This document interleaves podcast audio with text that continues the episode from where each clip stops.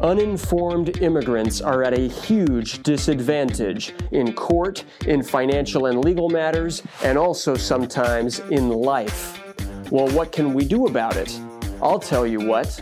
We can train, teach, inspire, and empower immigrants to maximize their lives regardless of their immigration status. And that's exactly what we're going to do here. I am your immigration lawyer and host, Otis Landerholm, and this is the Empowered Immigrant Podcast. En este episodio vamos a ver un episodio del Empowered Immigrant Live, que es un webcast que yo hago todos los jueves en Facebook y en YouTube para la comunidad inmigrante.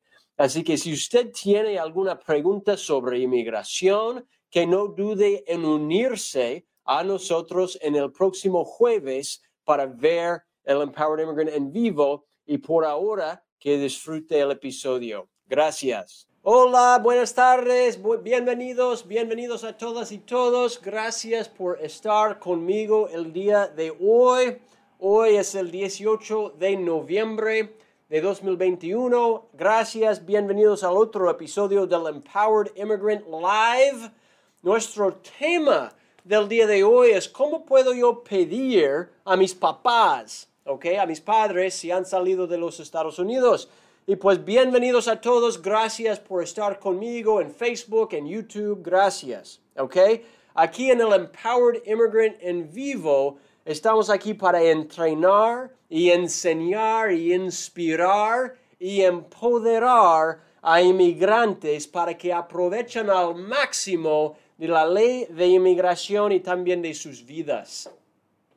Hoy nuestro tema es cómo puedo pedir a mis papás para que vuelvan a Estados Unidos. Gracias en anticipación, gracias a todos que me mandaron sus preguntas. Vamos a tener 30 minutos. Ya hablamos uh, de este tema en inglés y ahora vamos a hacerlo en español. ¿Ok?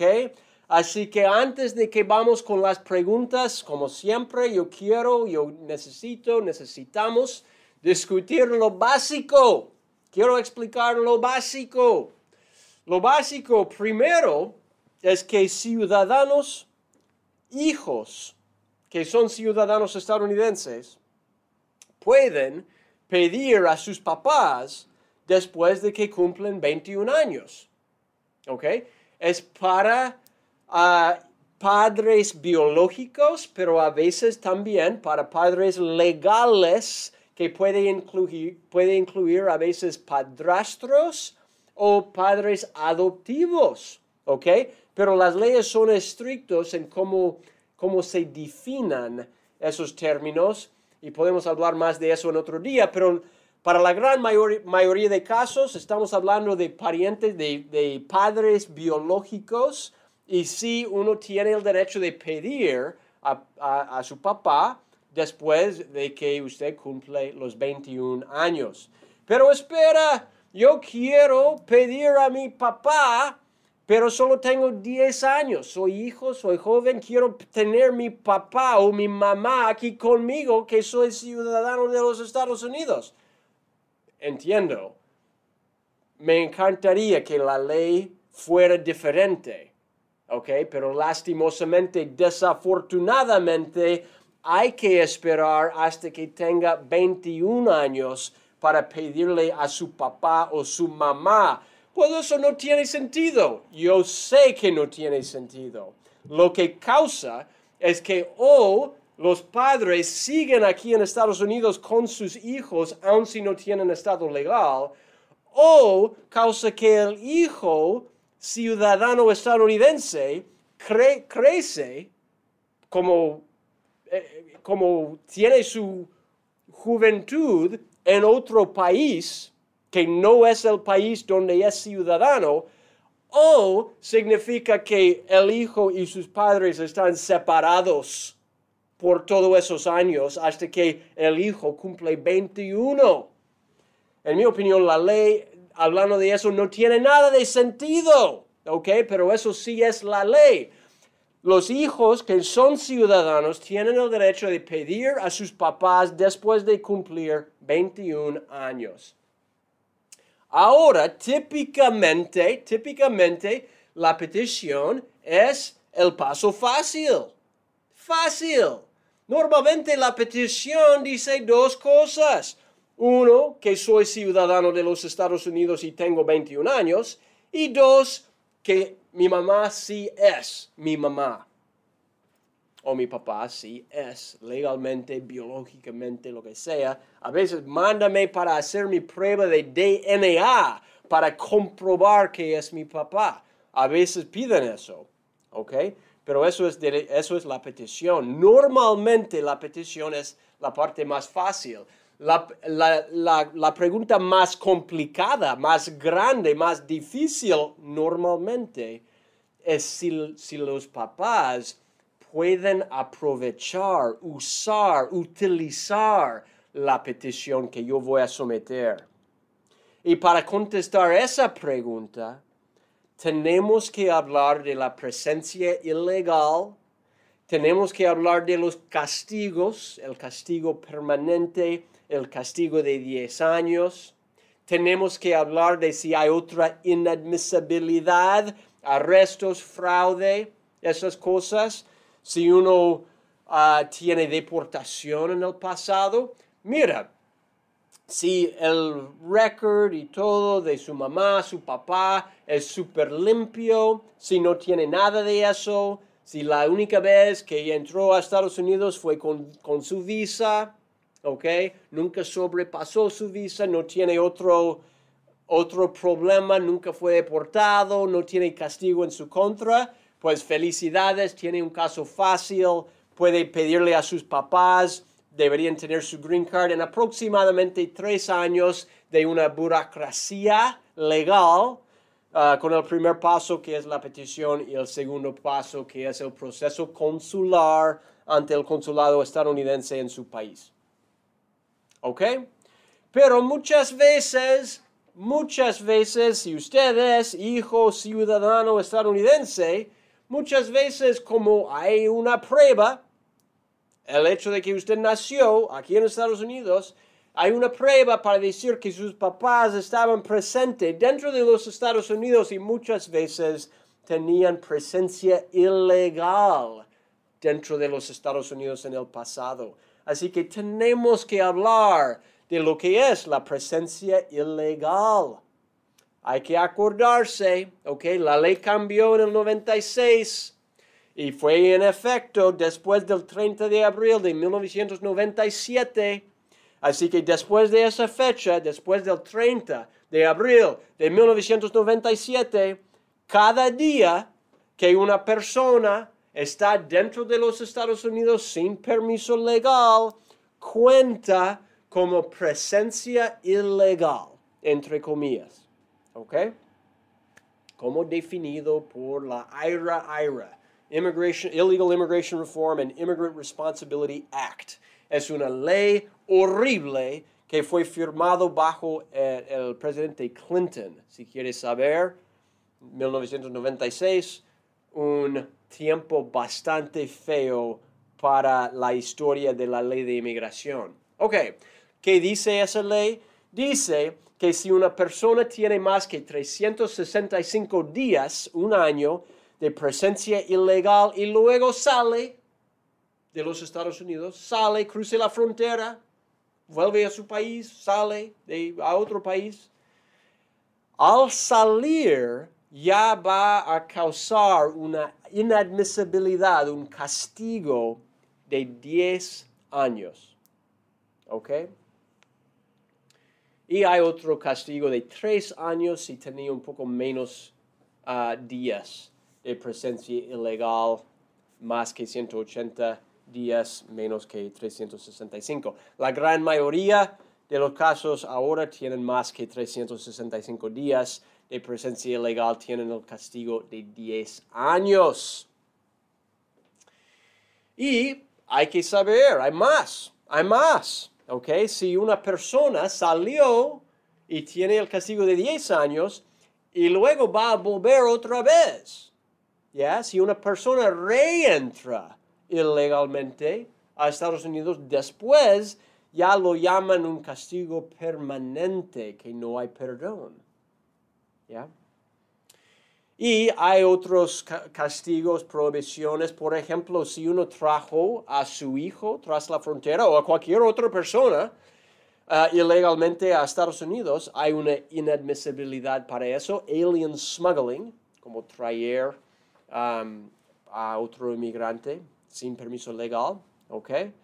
O también hay muchas veces alegaciones de fraude también. Por ejemplo, si alguien mintió o sometió un documento falso o algo así para entrar a Estados Unidos o, si uno mintió, dio información falsa a inmigración en cualquier tiempo, um, pueden ser inadmisibles bajo fraude. Todas esas cosas pueden causar problemas para el caso para sus papás. ¿Ok? Así que espere, espérame, ¿ya? ¿Qué pasa? ¿Qué pasa si mi papá estaba aquí hasta el año pasado y salió? ¿Qué hago? Bueno, ok, si él estaba aquí sin permiso legal, cuando salió el año pasado, pues ah, obtuvo allí mismo el castigo de 10 años. Así que su papá va a ser inadmisible por los próximos nueve años de tiempo. Y si quiere él someter un, caso antes, va a tener que perdonar su castigo. ¿Y cómo hace eso? Pues él, su papá, va a necesitar o una esposa, esposo, esposa, o un padre que es ciudadano o es residente legal aquí en Estados Unidos y que sufriría un nivel de daño uh, extremo, un daño extremo si niegan el caso. No cuenta el daño que sufriría el hijo. Tiene que tener un esposo o un padre. ¿Ok? O esposa o madre. ¿Ya? Así que eso. Pero espera.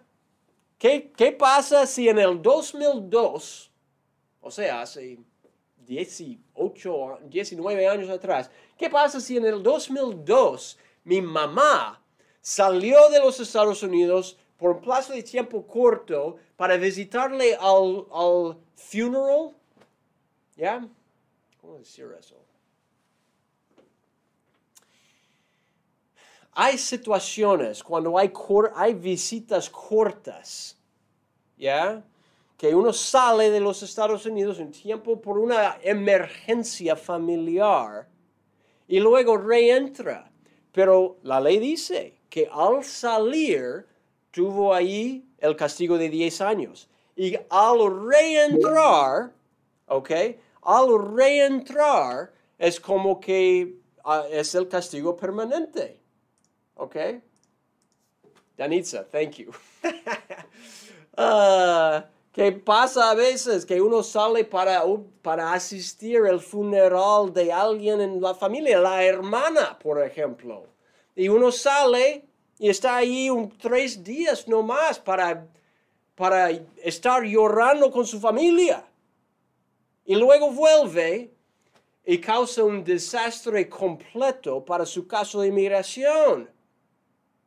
Que ahora para siempre, permanentemente, tiene un castigo. No hay perdón. Es bastante feo eso. Es horrible. ¿Ya? Ok, ¿y qué pasa si mi mamá fue deportada cuando reentró? Pues tendría que pedir perdón para eso también. ¿Qué pasa si al principio trajo a mi hermano que ahora tiene DACA? ¿Ya? Pues ella también va a ser inadmisible, por eso también va a tener que pedir otro perdón también. ¿Ok?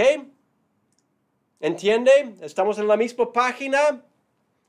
Mira, que es el punto de todo eso, que cada caso es diferente, que cada caso requiere su propio análisis legal. ¿Ya? Hay que analizar el caso, pero con cuidado, con, con precisión, para ver qué tipo de caso es, para ver si hay perdones, para ver si hay castigos, para ver si los castigos sí son o no son perdonables. Y allí, allí es, allí es la complicación. Ok, eso es todo de la ley básico. Ahora vamos con sus preguntas, ok.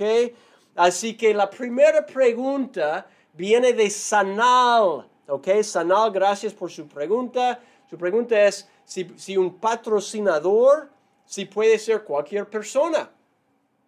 Y Sanal, gracias, gracias por hacer esa pregunta. Sí tiene razón que durante el proceso de pedirle a su, a su papá o su mamá o a cualquier green card familiar, ¿ya? Hay que tener un patrocinador, un sponsor, como decimos. Y ese sponsor no puede ser cualquier persona, tiene que ser o un ciudadano o un residente permanente aquí en Estados Unidos. Tienen que mandar sus impuestos por los últimos tres años y una prueba de su ingreso actual, ¿ok? Su ingreso anual actual, ¿ok? Todo eso es para demostrar que, no, que una persona no es inadmisible bajo la carga pública, que es una ley. O sea, yo tengo otros videos que habla de eso. ¿Ok? Puede ver eso en mi canal de YouTube si quiere. ¿Ok? Sanal, gracias por su pregunta. Si, nosotros podemos ayudarle con ese análisis, llámanos, no hay problema. ¿Ok? Buenísimo. La segunda pregunta viene de Karma. Karma, gracias por su pregunta. Su pregunta es que yo actualmente eh, tengo estatus F1, soy estudiante, ya es visa estudiantil, y ha sido unos cinco años desde que llegué a Estados Unidos. ¿ok? Bajo esas circunstancias es demasiado tarde pedir asilo. Y si es razonable pedir asilo, pues sería Ah, genial si me podrían ah, guiar, aconsejar. Gracias. Ok, Karma, gracias. Gran pregunta. Muchísimas gracias por pedir o por preguntarla. Y ah, normalmente, usted tiene razón, ¿verdad? Normalmente, con asilo, son casos especiales, con asilo hay que solicitar el asilo dentro de un año de haber llegado a Estados Unidos. Pero pero, sin embargo, ¿ok?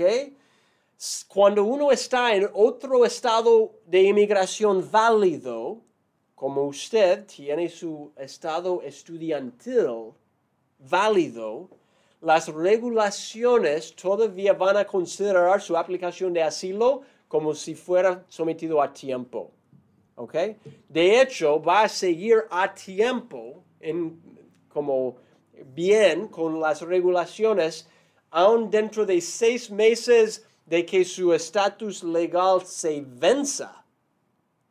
Pero, así que la verdad es que sí, si usted está elegible para asilo, no es demasiado tarde. Ok, felicidades. Si, si usted es elegible para asilo, no es demasiado tarde. ¿Por qué? Porque está en su estatus F1. Buenísimo. Mi, mi mejor consejo, Karma, es que, mira, asilo no es fácil, ¿ok? Así que someter un caso tarde es una de las cosas, pero la cosa más grande es si tiene un caso de asilo ganable. Y ahí pues deberíamos estudiar bien las amenazas, la persecución, las cosas feas que usted tal vez ha sufrido o que tiene miedo de que va a sufrir si vuelve a su país. Eso es el análisis más delicado en su situación. ¿Ok? Bien. Mira, yo, yo solo tengo una pregunta más. ¿Ok? Así que si usted tiene pregunta, pues pregúntamela. Um, y me encantaría um, contestarla. ¿Ok? La última pregunta que tengo yo ahora viene de Paul. ¿Ok? Paul dice, bien, buenos días o buenas, buenas tardes ahora. Um, gracias por la oportunidad de hacer esa pregunta. ¿Puedo yo pedirles a mis papás, aun si solo tengo la residencia permanente ahora? Ok, Paul, gracias. Gran pregunta. Y la respuesta correcta es que todavía no. Todavía no. Ok. Hay que, si es residente permanente, buenísimo. Hay que esperar los cinco años o hay excepciones también, pero normalmente cinco años, aplicar para su ciudadanía. Así que deberíamos ganar su ciudadanía primero, porque la ley solo permite que ciudadanos estadounidenses piden a sus papás. ¿Ok? Así que Paul, buena pregunta, gracias por hacérmela. Hay que hacer ganar su ciudadanía primero y de ahí inmediatamente, cuando gane su ciudadanía, puede poner la petición ya en el sobre para sus papás, ya lo mandamos con inmigración. ¿Ok? Muy bien, muy bien. Quiero contarles una pequeña historia. Ah, hace, hace unos días, reciente, ya yo tuve un cliente potencial, estaba en una consulta nomás. ¿Ok? Y él estaba tan emocionado porque acaba de cumplir los 21 y es ciudadano de los Estados Unidos. Y, ahora, finalmente, finalmente puede pedirle para que vuelva legalmente su mamá.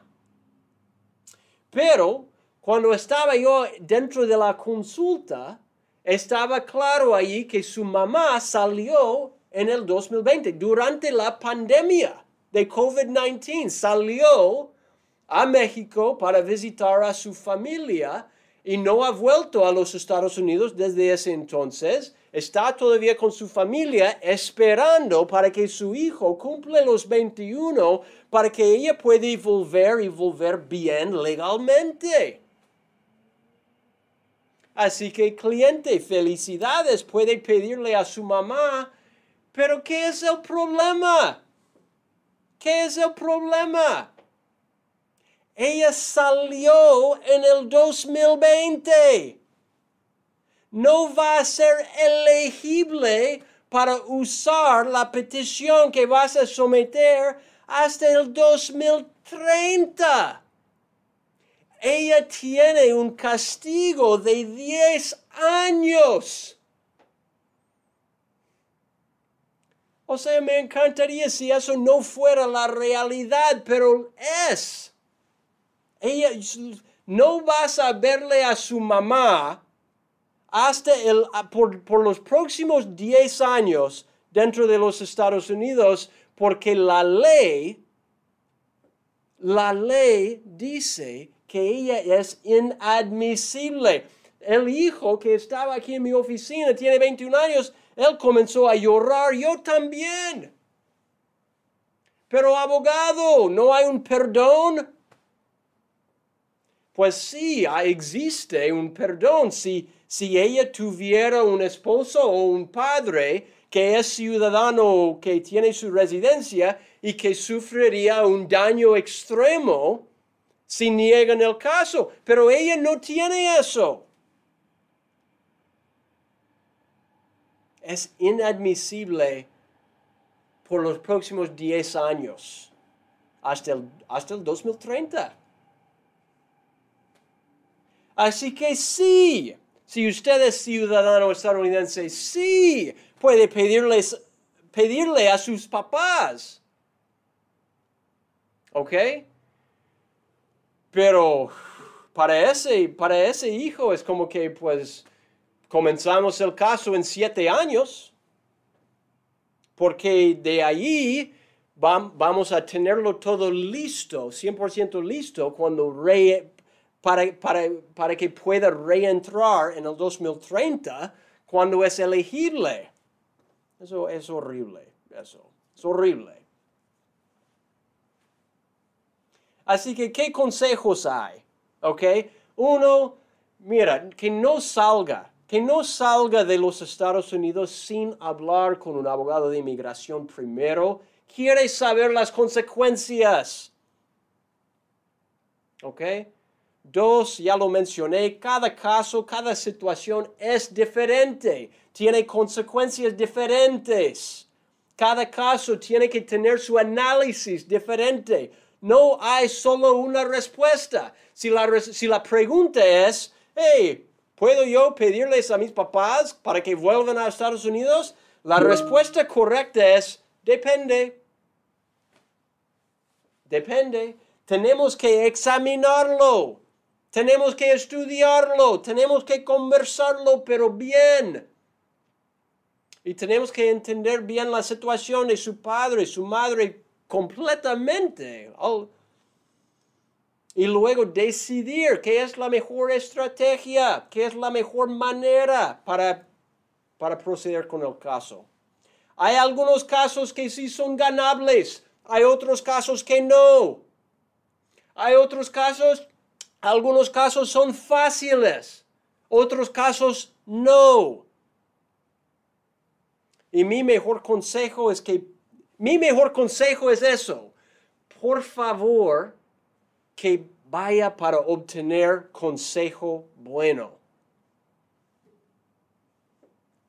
Y es, es por eso que mi firma existe. ¿Ok? Y si nosotros podemos ayudarle, pues llámanos. Con muchísimo gusto le ayudamos. ¿Ok? Eso es todo. Muchísimas gracias a todas y todos. Muchísimas gracias. Ah, si no he contestado su pregunta, pues lo, todavía lo puedo hacer. ¿Ok? Mándame su pregunta. Lo puedo ah, ah, subir otro video o grabar otro video y contestarla. Si esa información fue útil, por favor, por favor, suscribe a nuestro canal aquí en YouTube. Por favor, toque ahí la, la timbre de notificaciones, ¿ok? Para que pueda recibir más como noticias y updates y esas cosas de la ley de inmigración. Hey, si fue útil, pues compártelo con personas, comparte nuestro canal con personas en su vida, con su familia, con otras personas. ¿Ok? Y si usted tiene caso de inmigración, por favor, llámenos. ¿Ok? Estamos aquí para ayudar y para servirle. Muchísimas gracias a todos y nos vemos en el próximo episodio del Empowered Immigrant Live. Yo soy Otis Landerholm, Landerholm Immigration APC, donde luchamos por su sueño americano. Gracias por escuchar al podcast del inmigrante empoderado. Si le gustó y si desea obtener más información, visite landerhomeimmigration.com barra podcast.